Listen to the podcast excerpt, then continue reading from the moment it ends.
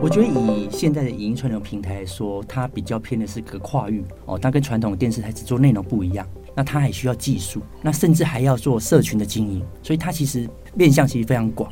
那我觉得新媒体都有这种一一样的特性，就是不是只有内容取胜，平台的稳定度，大家说内容为王，流量为王，是。那可是社群是一个稳定用户、稳定内容的一个方式，用户的连接度越高，那这个社群的影响力就越大。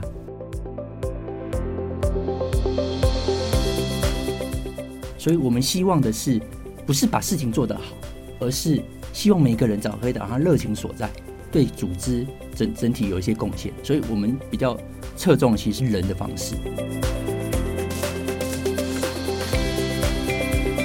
在实习的过程中，一个是培养专业，一个是培养人脉，我觉得都帮助就很大。欢迎收听《远见昂 n》，各位听众朋友，大家好，我是主持人《远见》杂志总编辑李建新。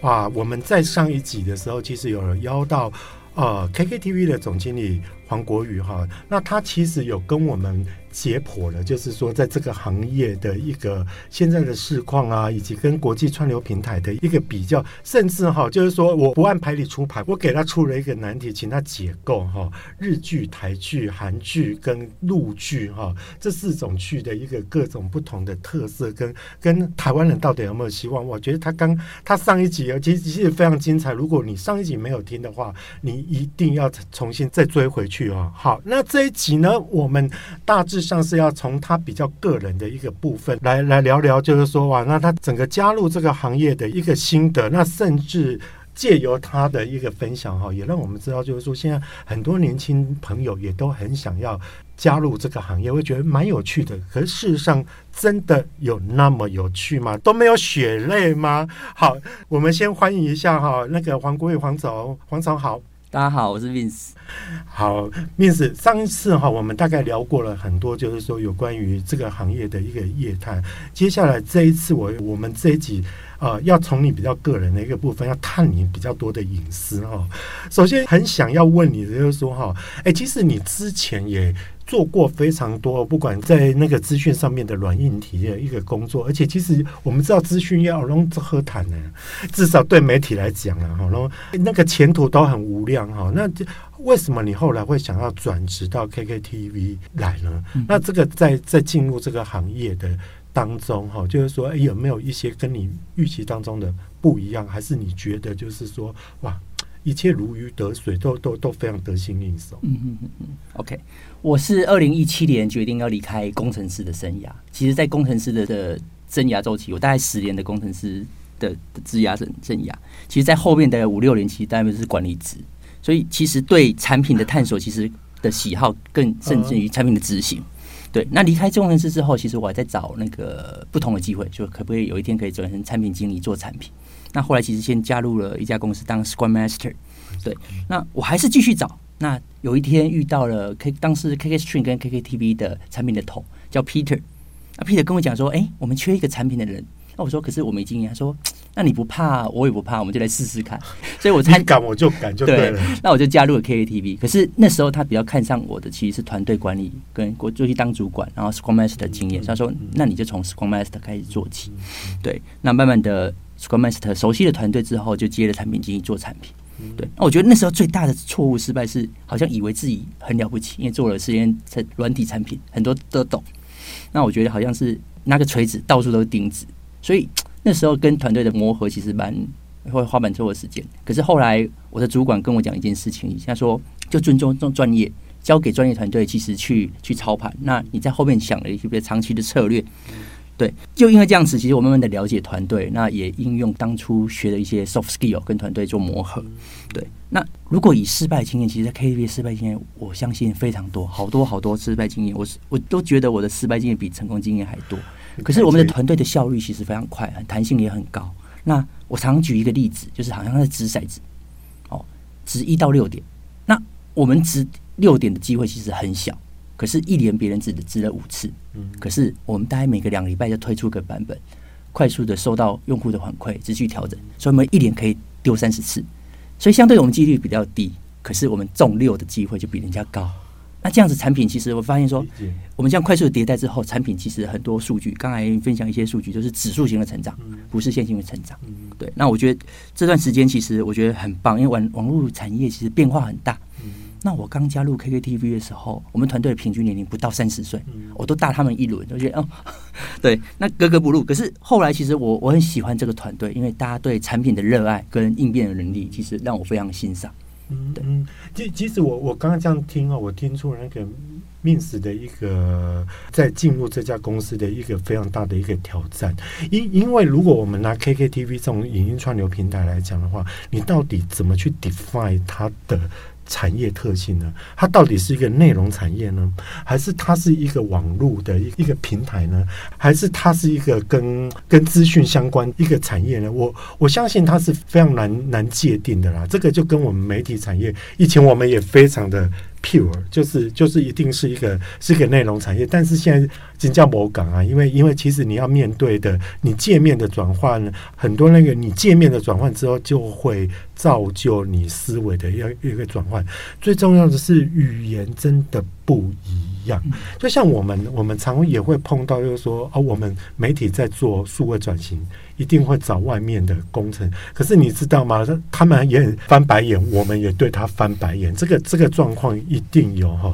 这所以说，Mins 你怎么看？就是说哈，以像这种影音串流平台，你现在这样看，它到底到底内容？比较算内容产业，还是还是像我说，它比较算硬体的部分，还是还是在资讯的一个部分？你怎么看？而且这个我觉得难是难在，就是说你怎么去跟他们沟通？嗯嗯嗯嗯。我觉得以现在的影音串流平台来说，它比较偏的是个跨域哦，它跟传统的电视台只做内容不一样，那它还需要技术，那甚至还要做社群的经营，所以它其实面向其实非常广。那我觉得新媒体都有这种一一样的特性，就是不是只有内容取胜，平台的稳定度。大家说内容为王，流量为王，是。那可是社群是一个稳定用户、稳定内容的一个方式。用户的连接度越高，那这个社群的影响力就越大。所以它是包好了，万象不是只有单一的内容而已。哦，你你你刚刚真的讲到一个。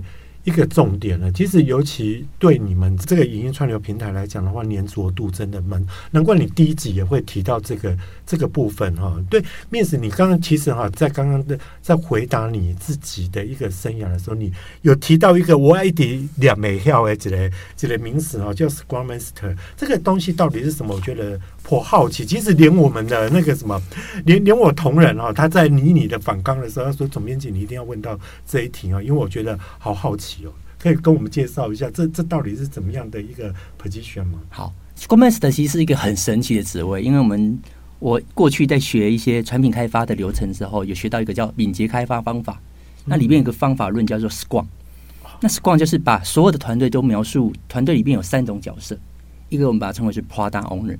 这个产品主要的负责人，另外一个就叫 Scrum Master。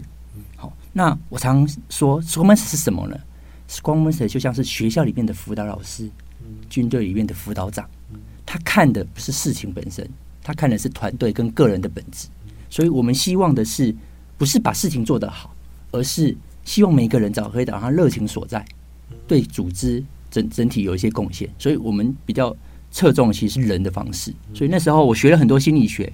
就是帮助团队成长，然后学了教练帮助那个团队成员遇到卡关的时候，所以我在当 Scrum Master 的时候，我觉得那一年应该喝了星巴克，应该有喝了，每天都在喝 喝两百两百天。是为了要提神嘛？就是因为太累了？不是，就是一直要跟不同的 team member 做 one on one 聊天，然后了解他的需求，帮他克服他职业上的挑战，找到新的方向，帮助团队去突破不可能。对，那我觉得这个其实，在现在的网络时代，变化非常大，所以他回到团队，其实效益非常高。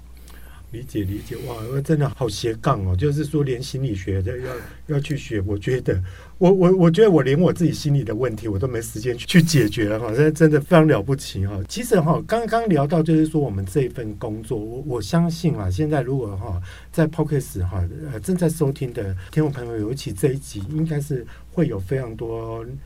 社会新鲜人，或者是说年轻的朋友，在聆听这个这个内容哈，我相信大家都很想要加入影剧相关的一个行业。可是哈，事实上，我们以 KKTV 来讲的话，它大概需要的人才有哪些？嗯、然后以及就是说，如果如果我们年轻人想要加入的话，跟想象中的是一样的吗？嗯、就是说，Miss 帮我们解构一下。OK，好，因为我每年都会在原治大学教书，那我教的一个课程叫做敏捷产品开发，其实就带着学生从专案从无到有慢慢长出来。嗯、那那过程中，其实我就是希望在团队在组成的过程中。也去探索他的职涯未来发展的可能，所以常常我跟学生分享说，也许他思考工作要需好三个面向：第一个 talent 就是人力，再来就是 passion 热情，再是 opportunity，那我把它简称叫 top T O P。那其实如果人生你可以找到一份满足你的能力、满足热情跟满足机会的，那就是很快乐。比如说我现在我觉得工作就很快乐，我喜欢看日剧，那喜欢做产品，喜欢看日剧，我喜欢喜欢看日剧，真的。那喜欢做产品。那公司也给我很大的弹性跟空间去做发展，对。那所以在学校的学生，很多人其实都遇到职压啊，升学跟就业，或未来想要做什么。那我现在专业在于符不符合？我会鼓励他们，就刚才我所讲的艳遇哦，你去去艳遇。所以利用在学时间多去实习。那实习有两个目的，第一个是你确定你现在专长在就业时候是不是派上用场，还少了哪一些东西？所以越少去知道自己少了哪些东西。才知道自己要学什么东西。另外一个叫人脉，好，你刚毕业的时候也去大公司，觉得哦，就是认认的不会要你。可是像之前有一些我的学生到我这边实习，那我们就训练他学到一些比较特殊的技能。那他说啊，可是我我我觉得我学校没有很好，元智好像普通。我说不会不会这样。你当你有能力的时候，人家会发现你。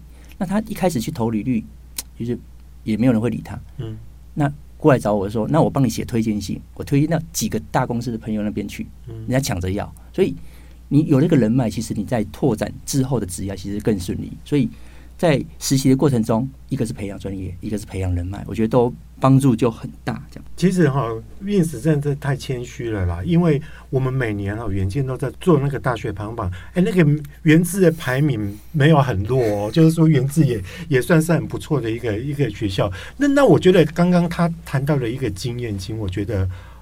蛮受用的，尤其像我我们今天啊真的面试一来，其实就有两个女粉丝哦，就是我们这个暑假时这个时候的一个实习生哦。其实其实当他们实习一进来的时候，我也是不断的跟他们讲说，其实或许新闻工作跟你想象中的不一样了。像我那时候其实会觉得说。当时啊，那倒回是倒回三十年前，我会觉得我年轻貌美，然后小鲜肉一枚，就是将来要当主播的。可是殊不知后来就跟原本的想象差着远。然后所以说，但是不断的摸索当中，你才会知道说你要去去补哪一块，去去充实哪一块啦。那倒是就是说，面试会想要跟你讨论的说，哈，像影音串流平台里面大概会。会需要哪些人才？然后还有还有，如果年轻人想要真的想要进来的话，他需要的硬实力会是什么？因为刚才讲的比较是软实力的部分。是是是，对。那 KTV 其实是一个独家独立公司，所以它的编制其实很完善。好，我们除了工程师团队，还有产品团队，产品团队包含了 PM 跟设计师，那还包含了版权团队，负责去接下版权的买卖，还有编辑团队，他负责做内容的编辑、策展、上片，然后那个文案等等的。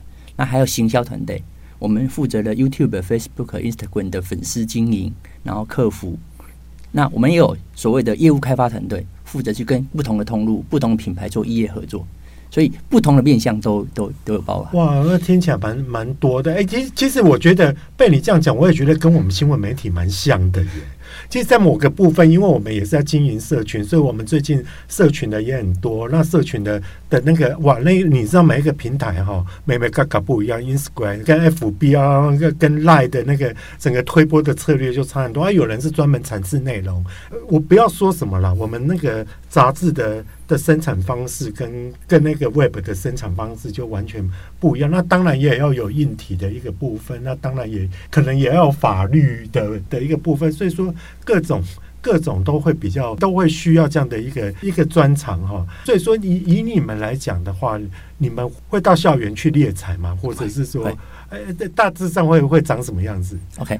其实，嗯，校园猎才有几个阶段啦，就是你其实我们现在 KBS 在推实习生计划，那会有 MA 计划，所以每年其实会跟到各个大学去招募学生来应征，那每年其实都上千份履历来来筛选这样子，这是一个阶段。另外一个阶段是每个 BU 有自己需要的人才，那我们会个别去透过一些和长期合作的校园去做招募，比如说我们之前有跟世新大学做合作，他们人其实之前有内容的营运经验，或是甚至有广告的销售经验、管理经验。那我们这边再多一次的半年的实习机会。